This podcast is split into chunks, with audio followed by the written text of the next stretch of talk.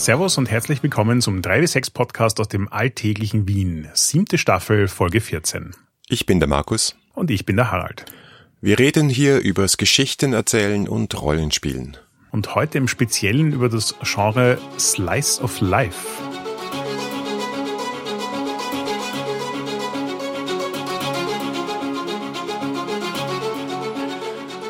Damit kommt unsere Staffel zum Thema nicht fantastische Genres, auch langsam, aber sicher zu ihrem Ende. Das ist unsere letzte Miniserie und wie immer machen wir den Anfang von einer Miniserie mit einem Genre-Thema. Wir wollen ja jetzt über das Spiel Damn the Man, Save the Music von Hannah Schäfer sprechen. Das ist so ein Spiel, wo es darum geht, dass Leute in den 90er Jahren, die bei einem Plattenladen arbeiten, den versuchen zu retten. Und als wir überlegt haben, was ist das eigentlich für eine Art von Genre, sind wir bei diesem Begriff Slice of Life hängen geblieben. Genau. Und ich finde, das ist insofern ein interessanter Begriff, weil Slice of Life ein Ding ist, das einem was sagt. Aber ich muss zugeben, dass ich im ersten Moment, wie wir dann gesagt haben, lass uns eine Schauerfolge darüber machen, auch nicht ganz sicher war, was jetzt die Definition von Slice of Life ist.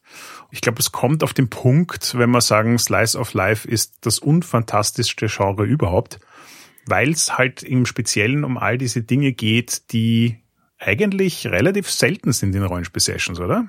Ja. Oder auch nicht. Ja, wie man es nimmt, ja, das ist, glaube ich, dann auch der größte Teil unserer Diskussion heute. Als ich da ein bisschen nachgelesen habe, auch über den Begriff, also offensichtlich kommt der Begriff aus dem Französischen des 19. Jahrhunderts, äh, kann man übersetzen auch als ein Stück Leben es ist so in diesem Spektrum von Realismus, Naturalismus, was auch ja aus dem 19. Jahrhundert kommt, so diese Gegenbewegung gegen die Romantik, die, die hochdramatische Romantik und das Fabulieren und das Fantastische teilweise auch. In der hohen Literatur assoziiert man da so Namen wie Strindberg oder Büchner oder Tschechow damit. Im Film vielleicht der italienische Neorealismus, Fahrraddiebe etc. Die alle haben eigentlich gemeinsam, dass sie halt sehr im Alltäglichen verhaftet sind, sehr darauf aus sind, möglichst ohne große Exposition, ohne komplizierte Handlung, ohne richtiges Ende, ohne Anfang, Mitte, Schluss, ohne riesiges Drama einfach eben ein Stück Alltag, ein Stück aus dem Leben zu greifen. Da muss ich jetzt fragen, wenn du sowas, also ich habe die meisten Berührungspunkte damit im, in Film und Fernsehen, muss ich zugeben. Ähm, ich bin mir nicht sicher, ob ich schon jemals ein Buch gelesen habe, das diesem Genre folgt. Wie konsumierst du das so? Ist das was, was, wenn das im Fernsehen auftaucht, schaust du dir das an? Ist das, findest du das spannend? Ist das was, das sich langweilt? Was ist da so dein Take dazu? Ja, also ich muss zuerst noch auf deinen Buchkommentar reagieren, weil eigentlich ist ja Slice of Life das, was außerhalb der Genre-Literatur das häufigste ist, nicht? Also die traditionelle, hohe Literatur, die beschäftigt sich ja normalerweise mit dem Leben und die ist oft auch nicht so dramatisch oder es geht halt um Familien und Beziehungen und alltägliche Ereignisse. Die ist oft der Realismus ist da eigentlich der Normalfall. Realismus müssen wir dann auch noch qualifizieren, weil es ist natürlich immer artifiziell, es ist immer ein Kunstprodukt und demnach halt nicht die Realität. Realismus ist ja auch nur eine Art von Kunst. Ne? Ja, aber da, da würde ich jetzt, glaube ich, insofern gern nachhaken, weil mh, hm, für mich gehört das bei Slice of Life eben schon dazu, dass wenig Struktur einer Geschichte da ist. Also nicht so ein klarer Anfang und ein klares Ende. Also wenn du eine Geschichte nimmst, die damit beginnt, dass irgendjemand, ähm, also wir bleiben jetzt bei ganz quasi normalen, realen Stories. Es beginnt damit, dass jemand eine Diagnose für eine schreckliche Krankheit kriegt und dann siehst du, wie alle seine Kinder darauf reagieren und es entwickelt sich Drama, oder nicht Drama, sondern es ist einfach nur die Geschichte zwischen diesen Menschen. Und irgendwann findet das einen natürlichen Endpunkt, weil passiert, was auch immer passiert. Dann wäre wär das dann noch Slice of Life? Ja. Wenn es tatsächlich so Anfang, Mitte, Ende hat? Ist ein Kontinuum auf jeden Fall. Es gibt aber sehr, sehr viel Literatur, die sich davon ja auch absetzt, ja, von dieser Dreiaktstruktur, wo du wirklich einfach mal so in Vignetten teilweise oder halt in verschiedenen Kapiteln in, in, den Kopf von jemanden eintauchst, ins Leben von jemanden eintauchst. Also gerade die moderne und äh, postmoderne Literatur ist ja voll von solchen Beispielen. Aber ja, die würden sich sicher nicht in das Slice of Life Genre selber hineinpacken, sondern sagen, das ist Literatur. Ne? Ja, ja, aber leider muss ich dabei bleiben. Das ist offensichtlich Sachen, die ich nicht sehr konsumiere. Ich bin da offensichtlich zu sehr verhaftet in Fantasy und Fiction. Deswegen habe ich, glaube ich, auch so ein bisschen gefragt, weil eben der Berührungspunkt, den ich am ersten damit habe, ist, dass mir irgendwann mal von Netflix irgendwas vorgeschlagen wird, was in die Kategorie fällt und ohne dass ich es weiß, schaue ich es mir an. Und ich merke eigentlich schon, dass vor allem in der äh, filmischen Variante ich solche Sachen durchaus wertschätzen kann. Wenn das gut gemacht ist im Sinne von, da kommen Charaktere vor, die mit mir in Resonanz gehen und wo ich wissen will, was in deren Leben passiert, dann hat das durchaus eine ganz eigene Faszination. Also es ist vielleicht ein bisschen übertrieben zu sagen, so wie das Zuschauen bei einem Autounfall, aber auch wenn ganz triviale und nicht sehr atemberaubende Dinge passieren, wenn das Charaktere sind, die mir am Herzen liegen, dann schaue ich mir das gerne an. Ja, voll.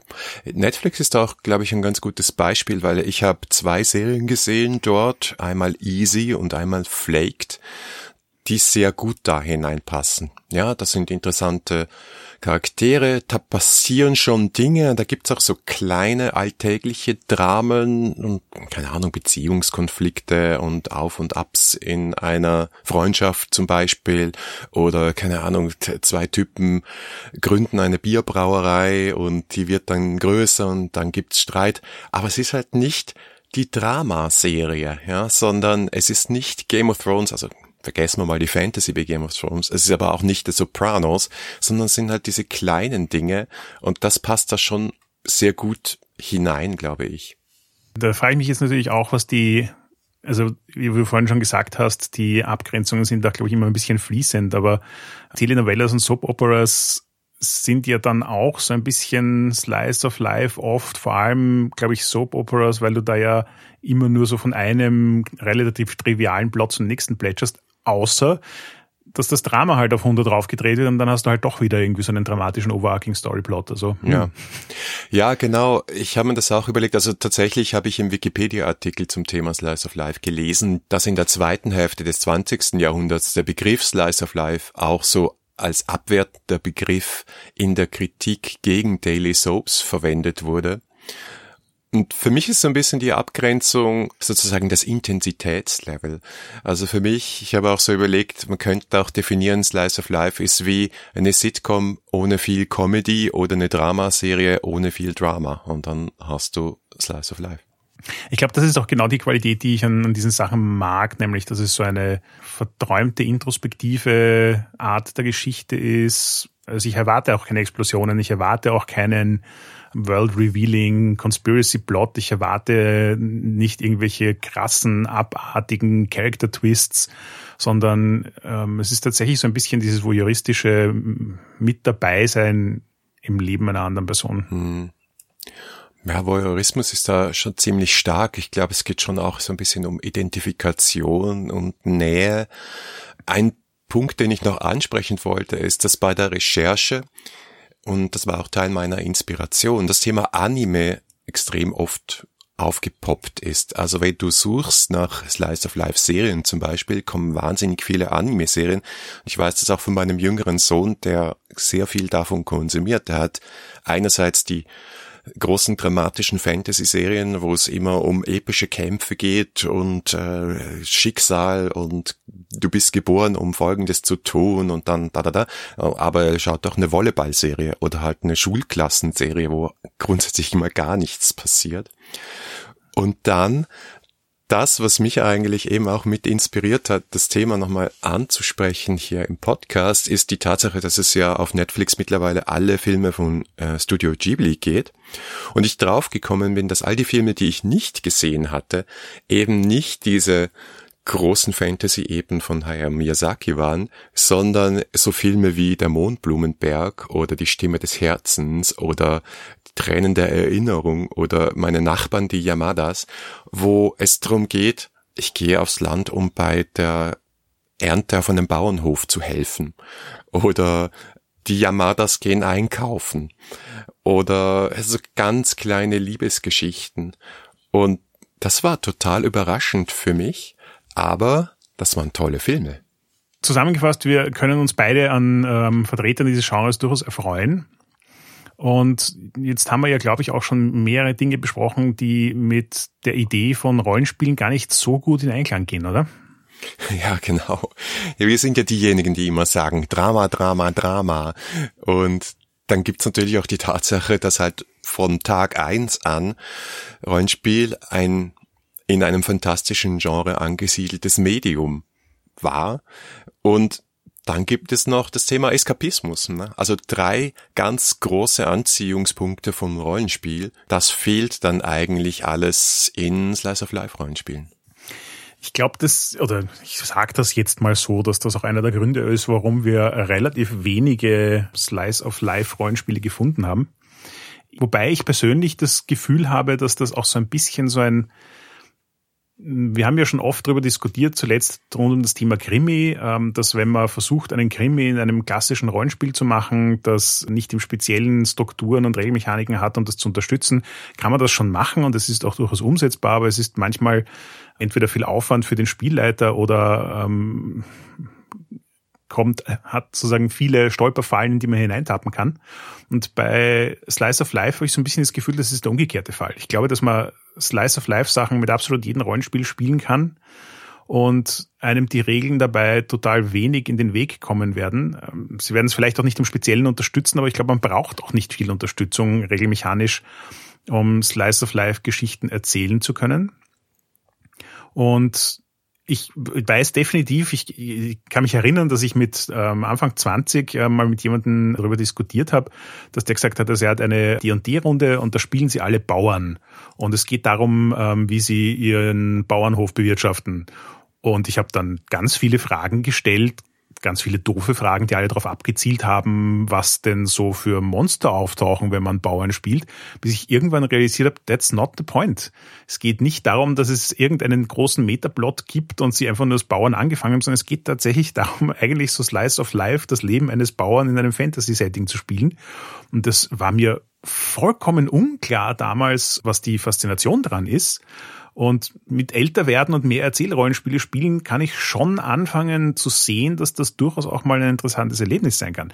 Also, wie du schon gesagt hast, wir sind beide irgendwie so ein bisschen mehr in der Drama-Ecke angesiedelt. Das wäre, glaube ich, nicht das, was ich als dreijährige Kampagne spielen wollen würde. Aber überhaupt kein Problem damit, sowas als One-Shot zu spielen. Wenn du die Frage stellst, was für Regeln brauchst du, um ein Slice of Life Rollenspiel zu machen, dann musst du eigentlich auch fragen, was erwarten wir uns von dem Slice of Life Rollenspiel? Und da muss er wieder zurückgehen und fragen, was ist denn das Faszinierende, was ist das Interessante, warum schauen wir uns diese Filme und Serien an? Und ich glaube, da müsste man dann nochmal ein bisschen in die Tiefe gehen und sagen, was finden wir da und wie können wir das im Spiel abbilden?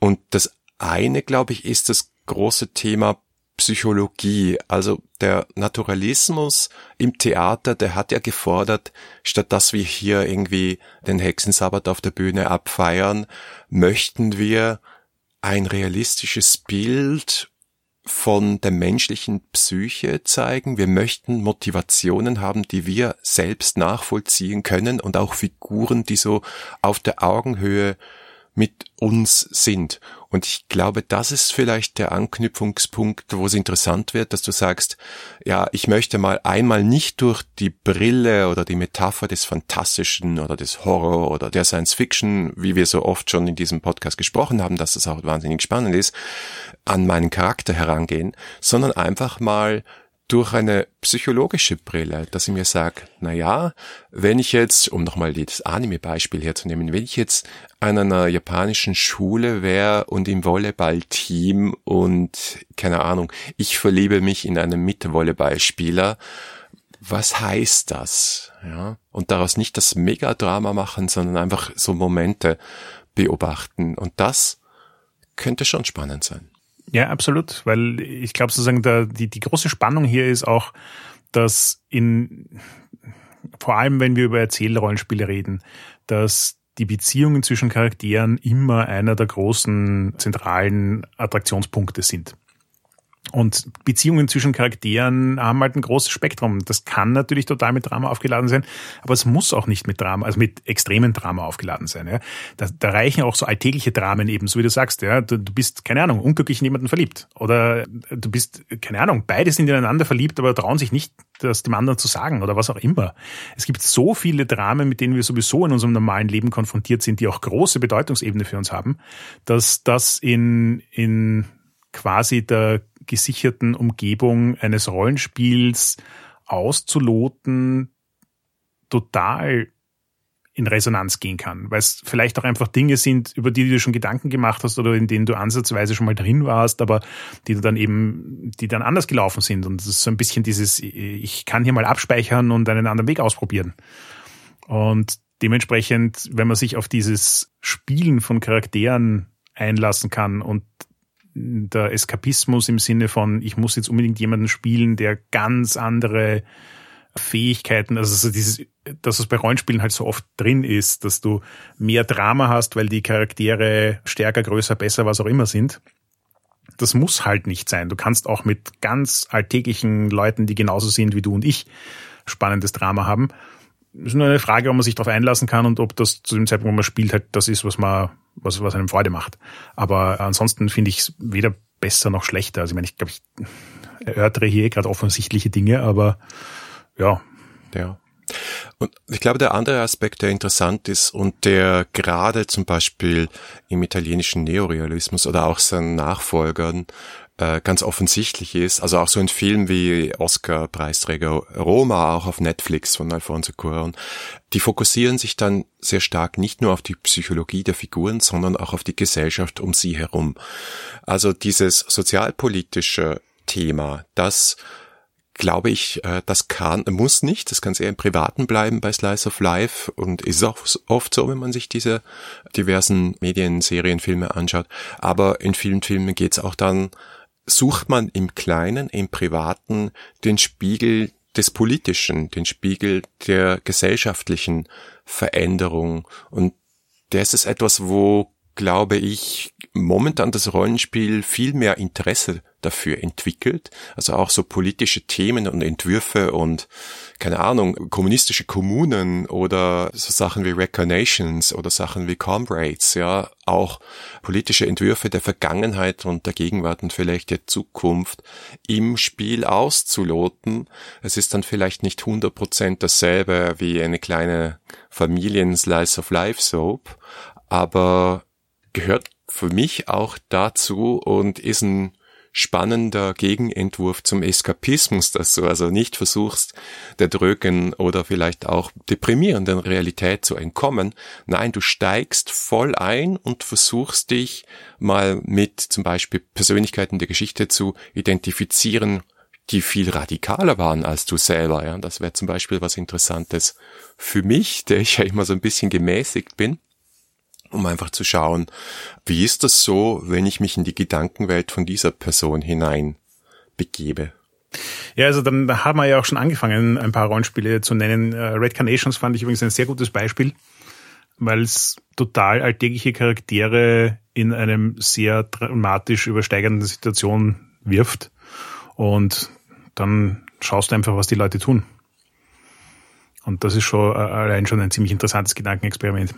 Ich glaube auch diese ganze Welle an Anführungszeichen cozy RPGs gehört da rein, auch wenn viele von diesen fantastisch sind. Aber ich glaube so vom Spielgefühl her, dass du eben versuchst, kleine Geschichten zu machen, kein großes Drama zu machen, sondern einfach in die Charaktere einzutauchen und zu versuchen, ja, diese üblichen Rollenspiel-Klischee-Konflikte, Kampf, Schicksal, Konflikte innerhalb der Gruppe eher zu vermeiden oder klein zu halten und einfach mal so ein Wohlfühlrollenspiel zu machen. Also einer der früheren Vertreter von der ganzen Geschichte war Golden Sky Stories. Das Ganze auch noch so ein bisschen im im Anime-Sektor verankert. Also das passt zu dem sehr gut, was wir vorher gesagt haben, ist aber halt mit magischen Tieren und so weiter und so ein bisschen fantastisch angehaucht. Ja, dann Wonder Home ist ja, glaube ich, letztes Jahr oder vorletztes Jahr gekickstartet ja, worden. Ich glaube letztes Jahr, das ist relativ frisch noch. Ja, ja, genau. Ist relativ frisch noch und ist auch schon bei unserem Server ein paar Mal gespielt worden. Ich hatte leider noch keine Chance, aber es liest sich, so wie du sagst, sehr wholesome und cozy RPG ist, glaube ich, eine recht gute Beschreibung davon. Ja. Was wahrscheinlich auch in Pandemiezeiten einfach genau das Ding ist. Ja.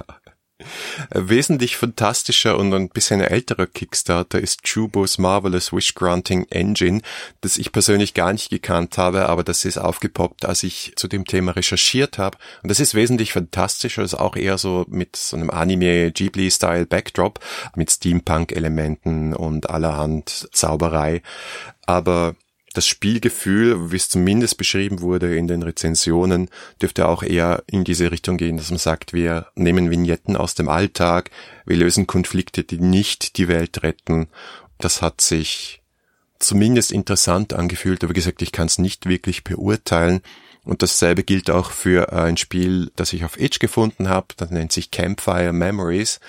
Aber die Beschreibung von dem Spiel hat sich genauso angehört, wie ich mir ein Slice of Life Rollenspiel vorstelle. Eine Familie geht campen, sitzt ums Lagerfeuer, es passieren vielleicht kleine Dinge, irgendwer hat die Ölsardinen vergessen, ein Waschbär raubt so Proviant aus oder keine Ahnung. Aber es geht darum, die Beziehungen in dieser Familie auszuloten.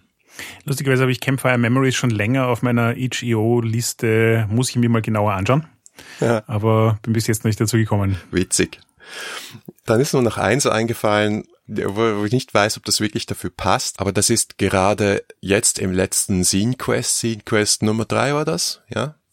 Mhm. Also äh, zur Erklärung, Scene Quest ist so eine, ah, du kannst es besser erklären. Was ist Scene Quest, Harald?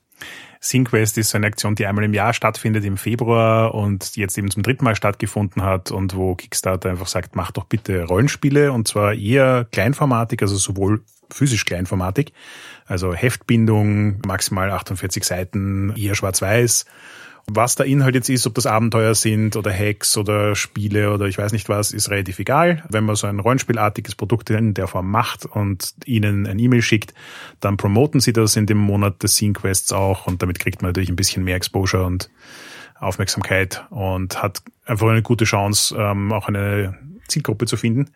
Und das ist im Laufe der Jahre ziemlich explodiert. Das erste Jahr war noch überschaubar, das zweite Jahr war eine gute Größe und jetzt im dritten Jahr war so viel, dass bei uns noch immer ein Channel am Discord brummt mit Dingen, die Leute aus dem SingQuest finden und dann vielleicht doch nochmal unterstützen wollen.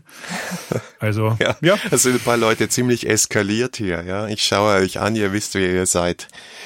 Also zweistellig war ja nur der Anfang, ja. Da war teilweise ein Dreier vorne bei der Anzahl unterstützender Projekte. Alter. Yep. Wer soll das alles spielen? Aber worauf ich eigentlich hinaus wollte, ist, ich habe ein Spiel unterstützt, das ich ziemlich sicher nie spielen werde, aber ich fand die Idee so witzig, dass ich es unbedingt haben wollte. Und das passt sehr, sehr gut in das Thema Slice of Life, glaube ich zumindest. Das heißt Hope is not a Plan. Und das ist ein Solo-Rollenspiel zum Thema IT-Projektmanagement. Und das ist so nah an meiner Lebensrealität, dass ich mir das unbedingt anschauen wollte, um es dann wegzulegen, um, weil es wahrscheinlich zu frustrierend ist, es zu spielen. Ich bilde mir ein, Jörg hat erwähnt, dass er das schon mal gespielt hat. Aber ja. Also, wenn jemand das gespielt hat, lasst uns wissen, wie es ist. Ja. Was ich gerne noch erwähnen würde im Rahmen von Spielen, die da so ein bisschen hineinfallen, sind diverse Firebrand-Spiele, die nur so halber gut passen. Also ich meine, sie passen insofern, als dass Firebrand-Spiele keinen wirklichen Anfang haben und wenn du nicht gerade das Abschlussspiel spielst, auch kein wirkliches Ende und dazwischen einfach ganz viele so vignettenartige Momente aus dem Leben der Charaktere. Ich fand das auch sehr spannend, dass wir letztens Hero Fund ausprobiert haben, sogar mal wir gemeinsam, Markus mhm. und ich. Und da geht's quasi um Papstwahl wobei man die Religion, um die es geht, am Anfang selbst erschafft. Aber es gibt keinen wirklichen Anfang und außer dass du zum Schluss halt dann einen Papst wählst, gibt's auch keinen expliziten Abschluss und dazwischen hast du aber ganz viele Szenen, die so quasi das religiöse Leben von Leuten darstellen. Und das fand ich schon auch spannend, weil ungewöhnlich. Das ist irgendwie so ein, ein Slice of Life, zusätzlich noch mit einem Thema, das ich ansonsten in Rollenspielen in der Form eigentlich noch nie erlebt habe. Hm. Erzähl vielleicht noch ganz kurz, nachdem du selber eins geschrieben hast, was Firebrands Spiele sind. Firebrands Spiele sind an sich von Vincent und McGee Baker entwickelt. Das heißt, die haben irgendwann einmal ein Game geschrieben, das hieß Mobile Frame Zero Firebrands. und war quasi das Rollenspiel zu einem Tabletop-Mecha-Game, das man mit Lego-Steinen spielt. Und es war dementsprechend auch relativ simpel und einfach gehalten. Die Idee dahinter ist, dass es die Moves von Powered by the Apocalypse ausbaut. Und du hast jetzt ein Spiel, das nur noch aus Spielzügen besteht und jeder einzelne Spielzug ist so ein Minispiel mit zwei Seiten Anleitung oder einer Seite Anleitung, das zum Spielen zehn Minuten dauert. Und du spielst das dann einfach in der Gruppe Reihe um. Das heißt, jeder, wenn er dran ist, sucht sich ein Minispiel aus, das er spielt und führt damit sozusagen die Gesamtstory irgendwie weiter. Es müssen auch nicht immer alle äh, Charaktere in allen Szenen involviert sein. Manchmal sind das auch nur einzelne Charaktere oder zwei Charaktere, die in einer Szene involviert sind. Und auf die Art und Weise entsteht dann, wenn du eben mehrere von diesen Minigames aneinander reißt, tatsächlich auch Story. Und eben wenn die Story, du kannst die Story dann quasi jederzeit beenden, indem du das Abschlussspiel spielst. Und dann hast du tatsächlich mehr so etwas, das sich nach Geschichte anfühlt. Aber wenn du das nicht tust, dann hast du dazwischen einfach lauter so Slice of Life Minigames, die verschiedene Erlebnisse verschiedener Charaktere abbilden. Das bekannteste ist wahrscheinlich The King is Dead, auch von den Bakers, das sie auch vor ein paar Jahren auf Kickstarter realisiert haben. Und das Interessante daran, das habe ich auch äh, auf unserem Server gespielt. Ich glaube, das war mit Jörg gemeinsam. Das Interessante daran ist, dass das ja angelehnt ist sehr stark an Game of Thrones, so Fantasy-Drama. Aber das Spielerlebnis war genauso, wie du es gesagt hast, eigentlich mehr so kleiner als hohes Drama. Mehr so dieses, wir führen ein Gespräch, wir setzen jetzt zwei Charaktere zueinander und die stellen sich gegenseitig Fragen und erörtern ihre Beziehung. Und ja, genauso wie bei Hero Fund hast du am Schluss dann einen neuen König. Aber es ist nicht dieser große Spannungsbogen und diese sind diese drei Akte, sondern du hast einfach wir blenden auf, es kommt eine Szene, wir blenden ab und dann kommt die nächste Szene und der Zusammenhang, der ja, entsteht mehr so in den Hinterköpfen der Spielerinnen und Spieler. Und ich glaube, das ist eigentlich ein sehr guter Modus, um ein Slice of Life Rollenspiel interessant zu machen, dass du sagst, ich habe vielleicht einen großen Spannungsbogen, also auch wie bei Damn the Man, dass du sagst, wir spielen das über einen Tag und am Schluss wissen wir, haben wir den Plattenladen gerettet oder nicht. Vielleicht kein großer Spannungsbogen, aber es ist ein Spannungsbogen. Oder eben auch nicht. Und du hast immer diese gedachten Schwarzblenden zwischen den Szenen. Du lässt viel aus, steigst ein in eine Beziehung der Charaktere, steigst wieder aus. Und die Geschichte, die passiert eigentlich mehr so ein bisschen off-screen. Und das ist schon ein interessanter Modus, der eben, wie du richtig gesagt hast, glaube ich, durch diese Firebrand-Spieler auch stärker verbreitet wird. Mhm. Da muss ich jetzt natürlich ein bisschen nachhaken. Ja, du hast das ganz sicher bei Jörg gespielt, denn Jörg und ich sind gerade dabei, bei System Matters die deutsche Übersetzung von Der König ist tot fertig zu machen. Und ja, wird nicht mehr ewig lang dauern. Ah, sehr gut. Ah, da freue ich mich sehr drauf. Und ich glaube, dein Spiel soll ja dann auch mal auf Deutsch kommen, oder? Mach doch noch, hype mal dieses Spiel. Ja, ähm, vor allem muss ich jetzt mehrere Dinge hypen. Also das eine ist, wir haben im Februar eigentlich so rund um das Scene Quest herum für Aces in Space einen Game Jam gemacht. Das heißt also ein Ereignis, wo Leute einfach ihre eigenen Abenteuer, Hacks, Minigames, was auch immer einreichen konnten für Aces in Space. Und da ist wirklich viel gekommen. Wir hatten insgesamt 18 Minigames und Hacks, die da reingekommen sind. Haben die auch schon in einem Vogt Talk am Gratis Rollenspieltag vorgestellt. Und mein Beitrag dazu war ein Firebrand-Spiel für Aces in Space.